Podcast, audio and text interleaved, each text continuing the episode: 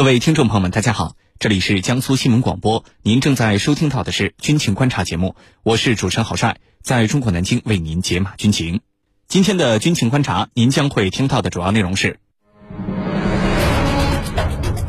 韩国新一代宙斯盾驱逐舰下水，这款驱逐舰战斗力如何？中韩外长就萨德问题深入交换意见，韩国政府在萨德问题上有哪些新动向？军情观察为您详细解读。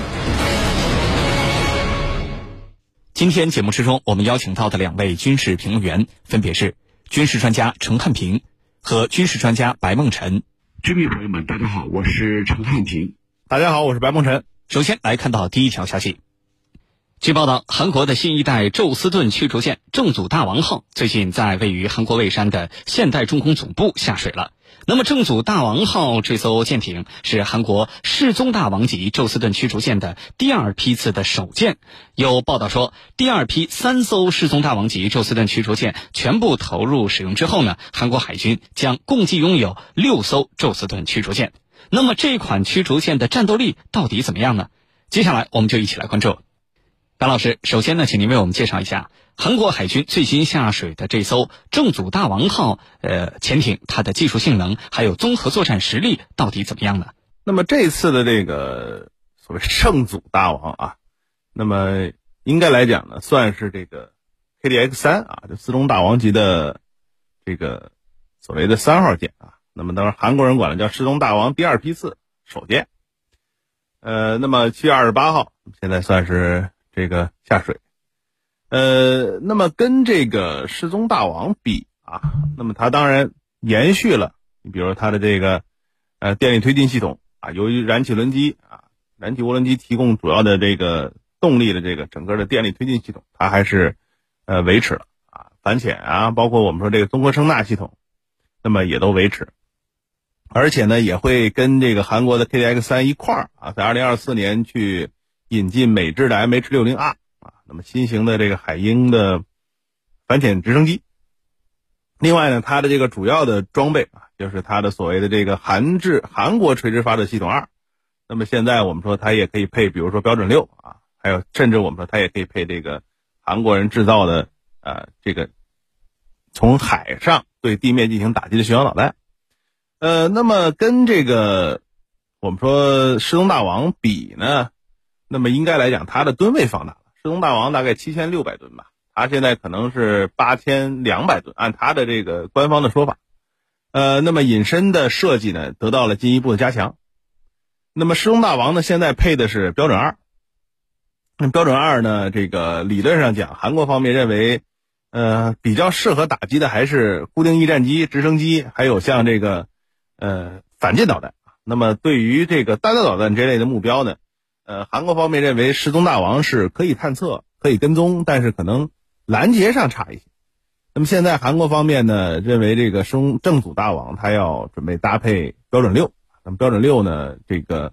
理论上讲是可以拦截这种弹道导弹类的目标啊。而且我们说这个标准六呢，它本身其实据说也能够。这个改进之后啊，对一些海上的目标进行打击啊，就是它有对海攻击的能力。所以这块来讲呢，韩国方面认为这个失踪大王的性能啊，呃是就正子大王的性能比之前的失踪大王呢要强一些。那么这个增加呢，主要或者说增强呢，主要还是在失踪大王的基础之上。那么在它的这个，尤其是反弹的导弹相关的能力上面有一个明显的提高。那么这个可能是它最直接的一个性能的提升。呃，当然了，我们讲除此之外呢，韩国方面其实在世宗大王上面也搭配了，呃，就是应该来说还是挺让各方比较关注的一些装备啊，主要还是就是我们讲玄武三，刚才我们说了，它实际上是类似于战斧这样的这个海基的巡航导弹。那么这种海基巡航导弹呢，对于周边的国家和地区的威胁还是比较大。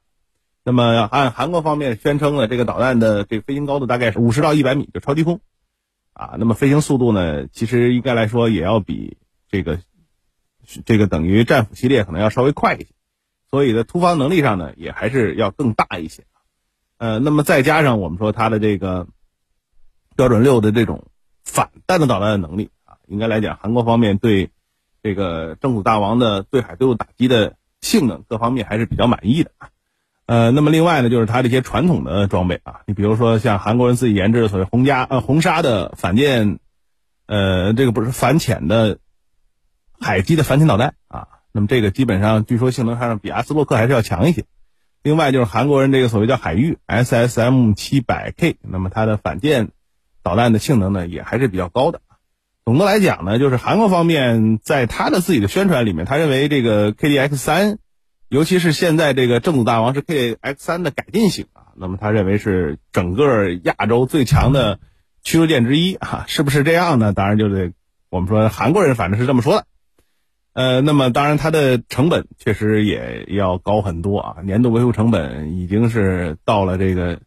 呃相当高的水平。那么这块来讲呢，应该来说整个这艘就是这种设计，它的性能和各方面。还是会相对来讲呢，对韩国的海上力量的提高，啊，会有很大的影响啊。再加上我们它的这个宙斯盾现在也到极限九了，那么这块来讲呢，这个它据说它的水平是跟日本甚至要一定程度上超过日本的，所以我觉得对于韩国来讲，它在海上的这种造舰方面的野心还是比较大的。好的，主持人，好，谢谢潘老师。近年来，韩国正在集中力量发展自己的宙斯盾驱逐舰。据报道，韩国海军接下来呢，呃，是会拥有共计六艘宙斯盾驱逐舰啊，也就是我们所谓的啊这个宙斯盾舰。那么，韩国海军的相关发展方向到底是什么样子啊？这个动作如何解读呢？陈教授，您怎么看？那么，在二零一八年的时候，韩国方面就计划推出新一代的国产宙斯盾驱逐舰，这个项目的名称叫 KDDX，这个名称啊。是上一届文在寅政府确定的，就是从二零一八年开始要计划，呃，建造六千吨级的宙斯盾驱逐舰。那么它的完成的时间是二零二三年，首舰开工的时间是二零二四，就是设计完成的时间是二零二三，就是设计完成，然后二零二四开工。整个 KDDX 的计划是要建造。呃，六艘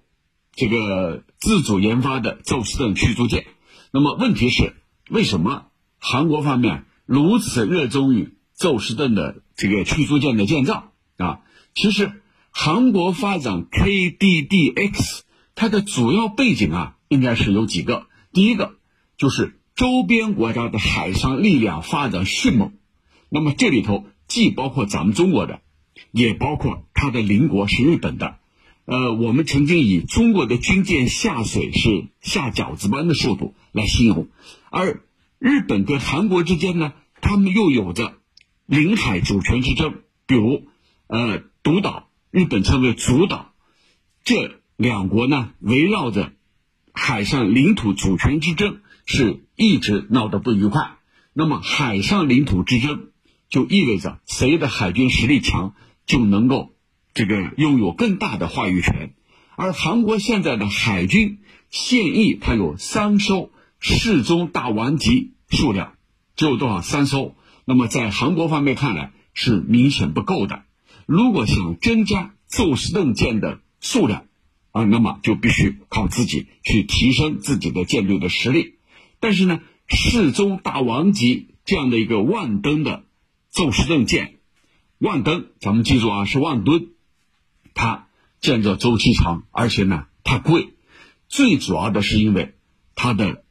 这个里面一些系统是来自于国外的，那这就是第二个原因，就是对外界的依赖太强，特别是美国，这不利于韩国发展自身的海军技术，因为在韩国军方或者韩国政界看来，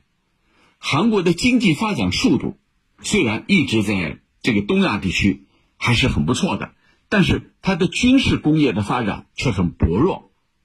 那么甚至呢是不如美国的地区盟友日本的，所以韩国认为，这个韩国最初是认为可以依靠美国的保护来弥补这个短板，实际上这个想法在文在寅政府时期啊被推翻了，因为随着国际局势和现代战争态势的不断的演变。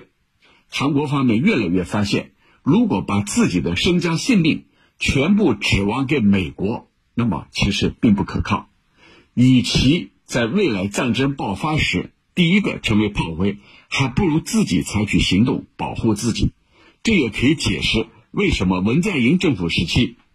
是加快和韩国方面暂时指挥权的移交的谈判步伐的。那么我们也可以解释得通，就是文在寅更加倾向于以一种防务自主、外交自主来主宰自己的命运。这一点呢，我觉得你看，呃，这个计划是在他任内推出的，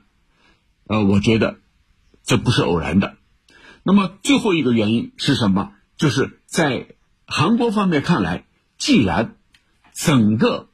这个亚太地区成为一个核心、一个重点。成为各国角逐的重点。你比如美国有这个印太战略放在印太地区，而英国方面呢，也要把触角伸向